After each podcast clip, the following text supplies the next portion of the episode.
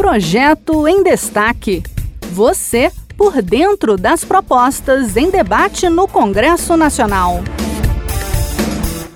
Depois da apreensão pela Polícia Civil do Distrito Federal de mais de 2 mil arquivos de pornografia infanto-juvenil com um servidor do Senado, ele foi solto após pagar fiança de 15 mil reais. Um projeto de lei em discussão aumenta a pena para este crime, passando dos atuais de 1 a 4 anos para de 2 a 5 anos de prisão e multa, além de tornar o crime hediondo e, portanto, inafiançável.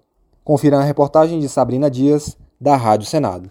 A pornografia infantil poderá se tornar crime hediondo sem direito à fiança, segundo o projeto de lei apresentado pelo senador Lazier Martins, do Podemos, do Rio Grande do Sul. Lazier justifica sua proposta com base no caso de um servidor do Senado que foi preso em flagrante com mais de 2 mil arquivos de pornografia infanto-juvenil. O servidor recebeu direito à liberdade após pagamento de fiança. Para o senador, a partir desse flagrante, o Senado precisa criar uma legislação mais severa dentro do Estatuto da Criança e do Adolescente, com o objetivo de acabar com os crimes de natureza sexual contra menores.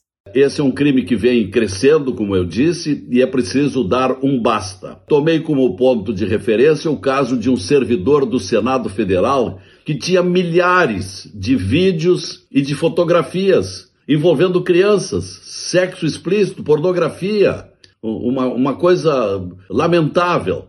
Então, a partir da, de, desse, desse flagrante, nós precisamos criar essa legislação mais severa dentro do, do, do Estatuto da Criança e do Adolescente. Caso o projeto seja aprovado, a fiança só poderá ser concedida por um juiz de direito, ficando proibida a aplicação de fiança pelo delegado de polícia.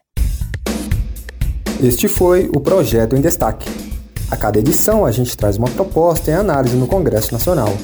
Você pode acompanhar o andamento desses projetos e opinar sobre eles em senado.leg.br/e-cidadania. Até a próxima!